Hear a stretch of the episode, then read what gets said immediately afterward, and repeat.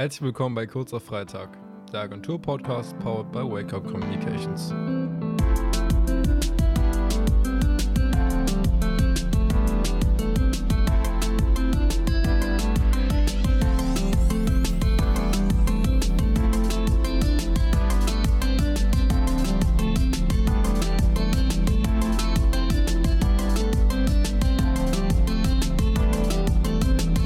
Herzlich willkommen zu einer neuen Ausgabe unseres Agentur-Podcasts Kurzer Freitag. Heute bin ich hier mit Max und Nadja. Schön, dass ihr beiden da seid. Hallo. Schön, dass wir da sein können. Danke, dass wir da sein können, ja. Ja, und wir sprechen nämlich heute über die letzte Krisenübung. Aber bevor wir damit starten, vielleicht möchtest du erstmal was zu dir sagen, Max, weil das ist deine allererste Podcast-Folge beim Kurzen Freitag, richtig? Das stimmt, ja. Also ich habe letztes Mal ja einmal geholfen, aber das ist das erste Mal, wo ich dabei bin. Ja, ich bin seit November dabei. Ich weiß gar nicht, wie viele Monate das jetzt sind, aber bald kannst du mich nicht mehr so einfach rauskicken. Nee. ähm, nee, aber ich bin seit äh, November bei Wake Up dabei und kümmere mich halt primär um Lamberts und gerade das Jahr des Glases und hier und da ein wenig Trevira und übernehme jetzt quasi auch den Podcast dann, äh, weil Alina uns ja leider verlässt. Genau, ja, das ist nämlich heute die letzte Podcast-Folge, an der ich teilnehmen werde. Was uns unglaublich traurig macht, Alina. Ja, macht mich auch ein bisschen traurig. Uns alle. Ja, am 9. März war es nämlich wieder soweit, da haben wir eine Krisenübung gemacht, beziehungsweise ein Krisentraining, was wir jetzt schon einige Jahre machen. Wir haben gerade schon überlegt, vier, mhm. fünf Jahre machen ja, wir schon? Ja, vier, fünf Jahre auf alle Fälle. Ich weiß es nicht genau, aber das müsste schon hinkommen. Genau, und dann ähm, üben wir sozusagen den Fall einer Krise. Es ist dann natürlich keine echte Krise, aber es fühlt sich manchmal so an, als wäre sie echt. Ähm, genau, eben ein Training für uns Mitarbeitende und das war jetzt auch Max erste Krise. Und ich habe das schon mal mitgemacht und durfte deswegen an der anderen Seite teilnehmen und zwar die Krise ein bisschen auslösen. Da werden wir gleich noch was erzählen. Aber wie immer starten wir erstmal mit unserer Kategorie Lüge oder Wahrheit, wo wir euch eine Geschichte erzählen und raten müssen. Und ihr könnt gerne mitraten, ob es sich dabei um eine Lüge oder eine Wahrheit handelt. Lüge oder Wahrheit? Max, möchtest du anfangen? Kann ich machen. Also es war so, es hatte auch mit der Krise zu tun. Und zwar hatte sich einer unserer Teammitglieder ja als Ansprechpartner für Lamberts agiert. Und während wir ja mit verschiedensten Problematiken zu tun hatten während der Krise, musste ich mich eben zeitgleich auch noch um, um etwas bei Lamberts kümmern, weil ganz spontan eben unsere Zitatgrafiken ähm, zur Freigabe geschickt werden sollten und es da eben ja, einige Probleme gab. Und dann aus Versehen, als ich letztendlich das Problem gelöst hatte, habe ich nicht, die sich als Ansprechpartner bei Lamberts ausgegeben hatte, angerufen, sondern den tatsächlichen Ansprechpartner von Lamberts. Und die sind natürlich darüber aufgeklärt, wie jetzt der Status quo ist. Und er war natürlich absolut verwirrt, was ich überhaupt meine und worüber ich rede. Hat es aber ganz lustig aufgenommen und ja, das war ein kleiner Fail an der Stelle. Aber das ist, glaube ich, einigen passiert in dem Moment, dass mhm. sie falsche Personen angerufen haben. Ja, was meinst du, das war? Ich bin mir nicht sicher. Ich glaube ja. Doch, ich das halte ich, für, das halte ich für realistisch, dass das passiert ist. So schätzt du mich ein? Ja, also ich, das ist, glaube ich, etwas, was schon passieren könnte. Doch, ich glaube ja. Äh, ist eine Lüge, tatsächlich. Ah, okay.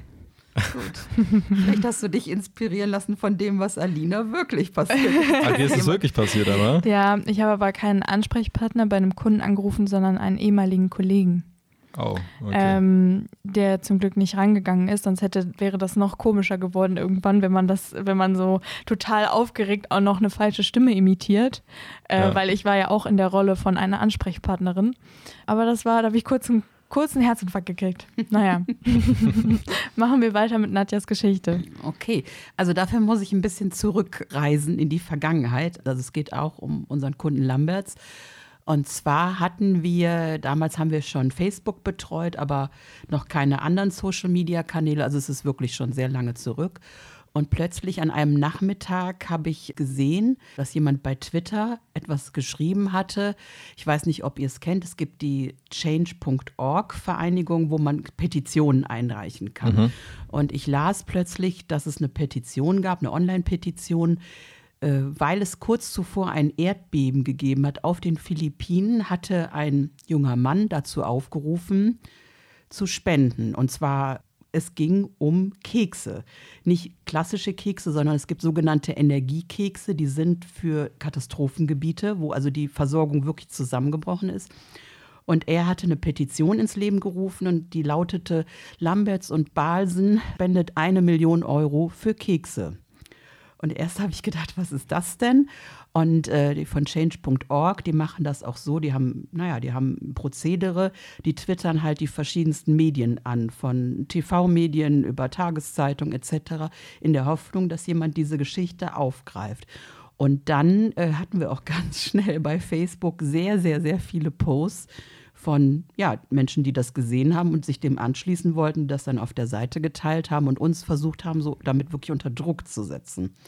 Und wir waren auch ganz schön unter Druck, weil erstmal kam das von jetzt auf gleich und dann diese Herleitung, es ging ja nicht um klassische Kekse, sondern ganz andere Kekse, die gar nicht so im Handel sind.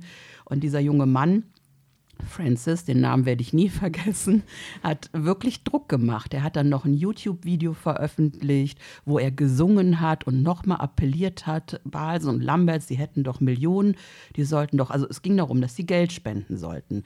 Und dann waren wir natürlich mit der Geschäftsführung von Lamberts in Kontakt und es war natürlich erstmal, nein, machen wir nicht. Äh, also das Ganze lief über zwei, drei Tage und es war wirklich haarig, weil zwischendurch hatten wir hatten fast 50.000 Menschen diese Petition unterzeichnet. Und wir waren schon sehr, sehr unter Druck und haben dann tatsächlich auch eine andere, eine andere Art von Keksen letztendlich gespendet, ans, haben das sogar ans Rote Kreuz geschickt, die uns das aber hinterher zurückgeschickt haben mit, mit der Bemerkung, das wären nicht die richtigen Kekse, sie könnten die auch jetzt natürlich nicht dorthin ins Krisengebiet entsenden. Aber das war definitiv Krisenkommunikation und zwar aus einer Situation heraus, mit der man überhaupt nicht hätte rechnen können. Ich glaube, es ist eine Lüge. Weil ich glaube, du hättest mir schon davon erzählt, dass sowas mal passiert ist mit Lamberts. Deswegen. Was glaubst du, Alina? Hm, ich kann es nicht so richtig einschätzen, aber vielleicht ist es wahr. Ja, ist es tatsächlich. Es ist wirklich wahr. Ja, es ist Zeit. Ich kann dir das nachher mal zeigen. Es ja, war, bitte. war sehr herausfordernd über mehrere Tage, wirklich wahr. Also, und das, das war für mich auch ein Learning. Egal wie gut man vorbereitet ist, es kommen manchmal Situationen aus also in einem Film würdest du sagen, was ist das denn für ein bescheuertes Drehbuch? Aber sowas passiert tatsächlich und man kann nicht auf alles vorbereitet sein. Das, das ist wirklich so. Also das war sehr, sehr anspruchsvoll, ja, diese Tage.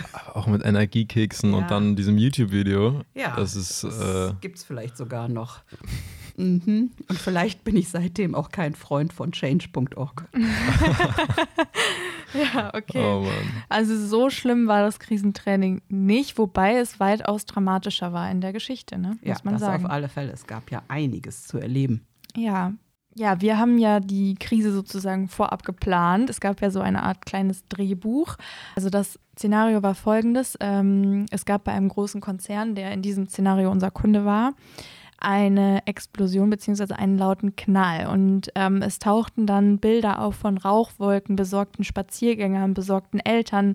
Und dann ging es quasi schon los. Wir haben ja eine Gruppe, eine Facebook-Gruppe eingerichtet. Das war ja auch in den vergangenen Trainingssessions so sozusagen, wo dann die eine Hälfte kommentiert hat und Bilder gepostet hat und eben das Team der Krise damit umgehen musste, aber ja noch gar nicht wusste, was überhaupt passiert. Ja, vielleicht, bevor wir da noch mehr drauf eingehen, was ist wichtig, wenn man so ein Krisentraining vorbereitet? Also es braucht irgendwas Spektakuläres. Je spektakulärer, desto besser.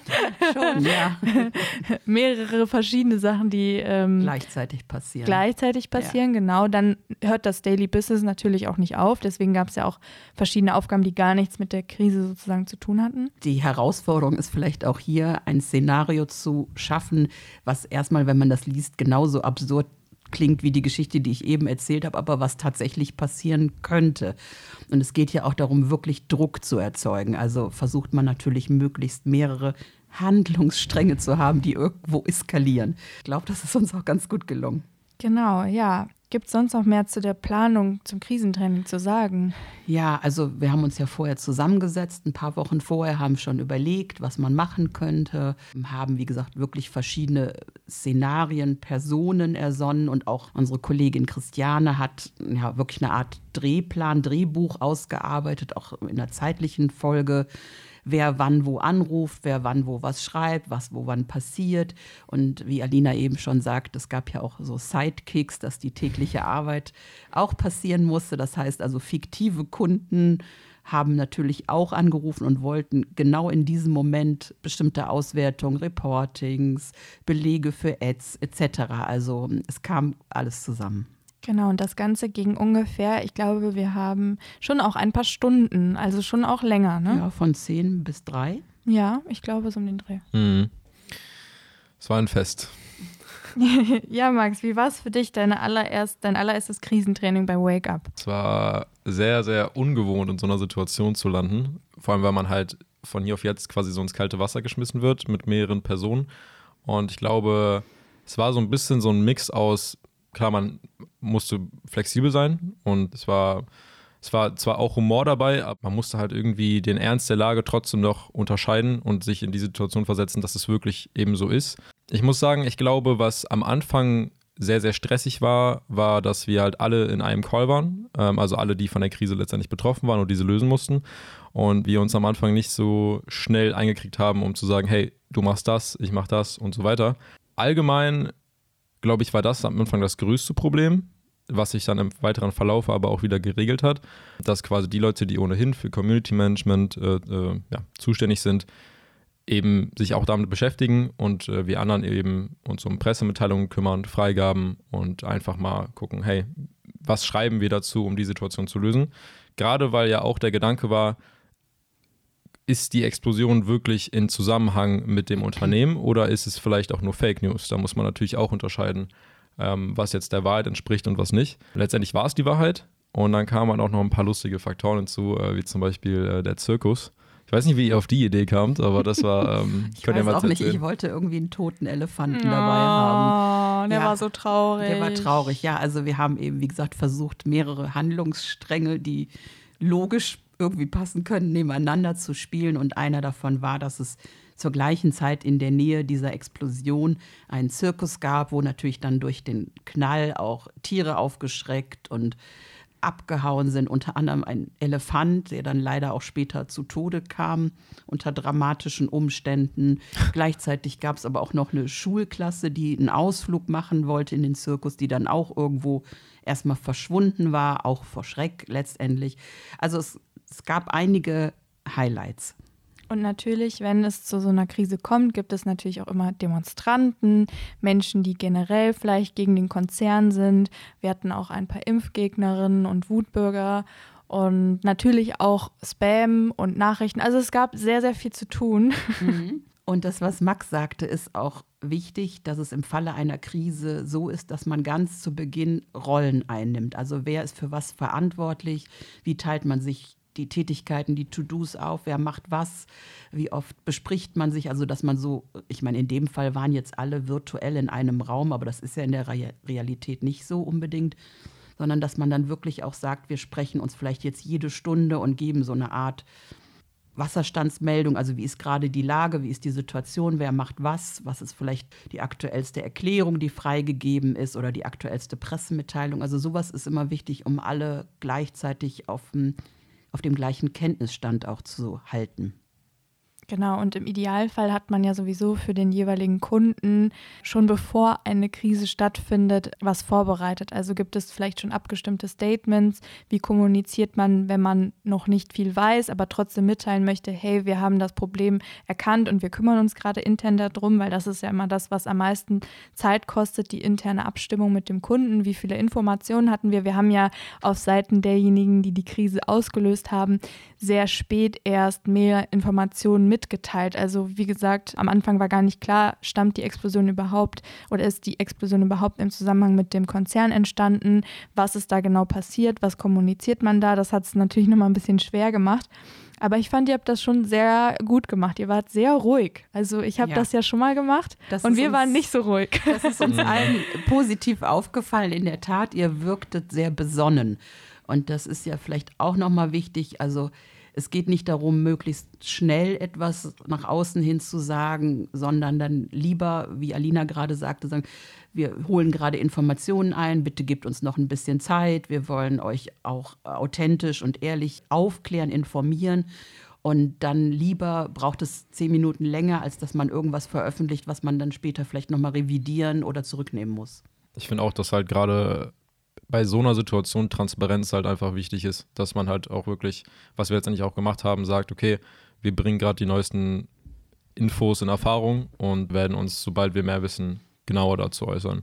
Weil sonst lässt man letztendlich, also letztendlich die Fans oder die, die User einfach nur im Unklaren, ob da überhaupt jemals was kommt. Deswegen ja. finde ich es schon wichtig, da relativ schnell, wenn es auch nur so ein Statement ist, dass noch was kommt, äh, zu reagieren. Ja, also man muss sich schon in dem Moment wirklich auch zuverlässig zeigen und dann, wenn man, wenn man etwas ankündigt, auch irgendwo ein, ein Status-Update natürlich irgendwann geben. Hm. Gibt es denn was, Max, äh, wo du jetzt sagen würdest, das ist noch so ein Learning oder irgendwas, womit du gar nicht gerechnet hast, was so völlig irgendwie aus dem Nichts kam oder? Also für mich ein Learning auf jeden Fall Multitasking, weil halt neben der Krise natürlich noch andere simulierte Krisenprobleme auftauchten, nicht nur bezogen auf den Konzern oder Explosion, sondern letztendlich auch mit meinen eigenen Kunden, mit denen ich tagtäglich eben beschäftigt bin. Und ich glaube, das Learning, was ich daraus gezogen hatte, war, dass es schon wichtig ist, wenn sowas passiert, den Kunden, die eben auch noch zeitgleich etwas möchten, schon zu vermitteln, hey, wir haben gerade dort ein großes Problem, um das wir uns erst einmal kümmern müssen und das bewältigen müssen. Und dem Kunden auch so ein bisschen klar macht, wenn sie in der Situation wären, wie das Unternehmen, was gerade von dem Shitstorm beispielsweise betroffen ist, dann würden sie sich auch wünschen, dass wir uns schnellstmöglich darum kümmern. Und ich glaube, es ist wichtig, da halt dann Prioritäten zu setzen und das eben auch transparent zu vermitteln, würde ich sagen.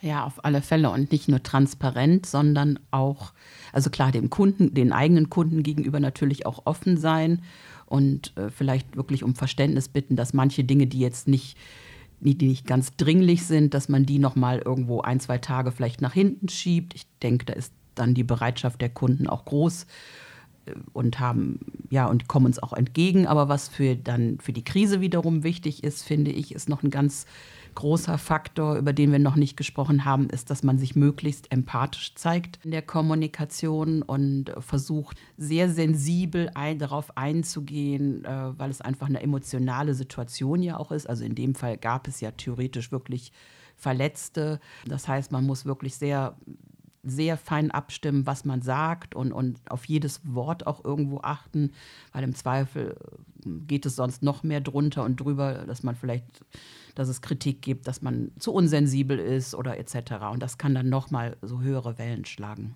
Ja, das ist, denke ich, auch ein sehr wichtiger Punkt. Also neben transparent, empathisch und einfühlsam darauf zu reagieren.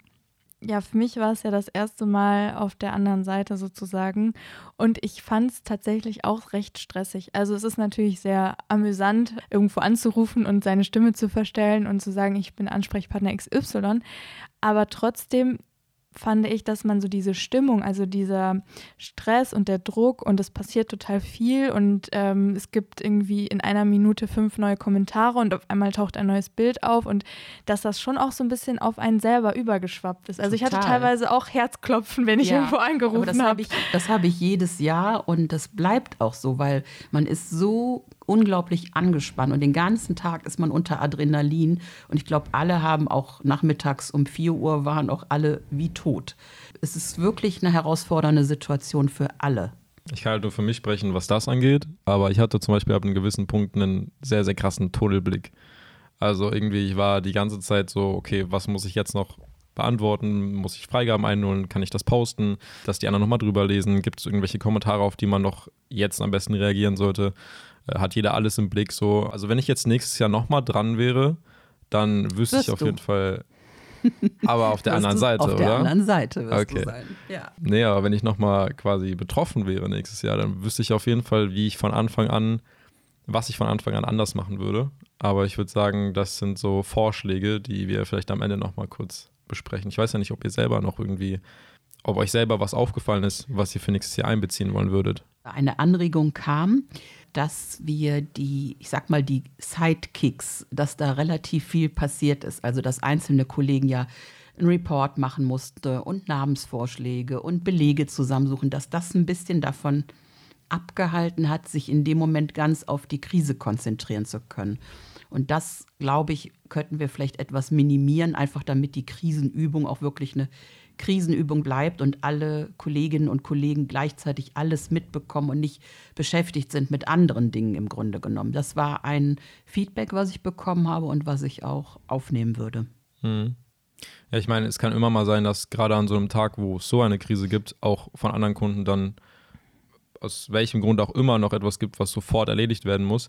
Aber normalerweise ist es ja nicht so. Also es war, glaube ich, eine, wie soll ich sagen? Es war schon sehr zugespitzt. Es war eine ja. Ausnahmesituation, aber ja, da stimme ich auf jeden Fall zu. Ich würde immer appellieren, sich so gut wie möglich auf alle Szenarien vorzubereiten. Also auch mal an Dinge zu denken, die einem nicht auf den ersten Blick einfallen. Vielleicht auch mal mit Menschen aus seinem Privatleben zu sprechen und zu sagen, könntest du dir vorstellen, was mal passieren könnte und, und so verschiedene Szenarien zu entwerfen, zumindest, was du vorhin schon so angedeutet hast, dass man Statements hat, wo natürlich irgendwo Platzhalter drin sind, aber die man immer aktualisiert. Oder eine Webseite, so eine Darkside, wo Informationen dann stehen, also nur noch Notfallinformationen, gewisse Statements, damit man nicht auch vielleicht in so einem Moment jetzt nochmal mit dem CEO sprechen muss, sondern schon eine Art Blanko-Statement hat mit Zitaten etc. Also ich würde versuchen, sehr viel Zeit in die Vorbereitung von so etwas zu investieren, in der Hoffnung, dass man es nie braucht. Mein Schlusswort wäre ein Tipp an die äh, Betroffenen von nächstem Jahr. Ähm, wenn Sie sich die Folge hier anhören, dann werden Sie eine kleine Anregung haben, wie Sie am Anfang darauf reagieren können. Weil jetzt so nachträglich würde ich sagen, es wäre schlau gewesen, eine Person zu setzen, die so ein bisschen der Kopf des Ganzen ist und so ein bisschen die Aufgaben verteilt und dann nach einer Stunde sagt, hey, was habt ihr jetzt gemacht? Wie weit seid ihr? Kann man jemandem unter die Arme greifen? Das sind so Sachen, so rückwirkend hätte ich das am besten so gemacht, mhm. weil ich mhm. glaube, dann hätten wir alle ein bisschen mehr, ja. mit dem Kopf bei der Sache geblieben. Einer muss immer den Hut aufhaben in ja. solchen Dingen. Aber wir haben es extra vorher nicht angedeutet in dem Gedanken, ob ihr selber euch so organisiert oder wie ihr es macht. Aber das funktioniert in der Tat am besten, wenn einer sagt, ich habe hier alle Fäden in der Hand. Deswegen, also das nur als kleiner Tipp, falls hier jemand reinhört, der nächstes Jahr betroffen sein könnte. Das ist ein guter Tipp. Ja, und dann kommen wir schon zu unserer zweiten und letzten Kategorie, und zwar der Kurze am Freitag. Warum lachst du so? Weil wir vielleicht einen kurzen am Donnerstag hatten? Ja, weil wir vielleicht gestern eine kleine Wanderung mit alkoholischer Untermalung hatten, die mir noch ein bisschen in den Knochen sitzt. Uns allen, würde ich sagen. Ich kann mich nicht dran erinnern. vielleicht hat das aber auch seine Gründe. Gut, ich hole es mal eben. Ich habe ein Haselnusslikör. Prost. Finde ich gut. Prost. Prost angeguckt, Alina, mhm. auf deine Zukunft, die ohne uns mhm. etwas trauriger sein wird. Ja, dann gibt es nur noch eins zu sagen. Vielen Dank fürs Zuhören. Wir freuen uns, wenn ihr dem Podcast folgt und eine Bewertung hinterlasst. Und ich bedanke mich hier schon mal für die schöne Zeit mit dem Podcast und ich bin gespannt, was ihr in den zukünftigen Folgen so besprechen werdet. Und wir danken dir, Alina, für dein zauberhaftes Hosting und ähm, ich danke schon mal Max im Voraus, der demnächst auch zum Team-Podcast gehören wird. Genau. Ja, super. Dann wünschen wir euch allen ein schönes Wochenende. Yep. Tschüss. Tschüss. Tschüss.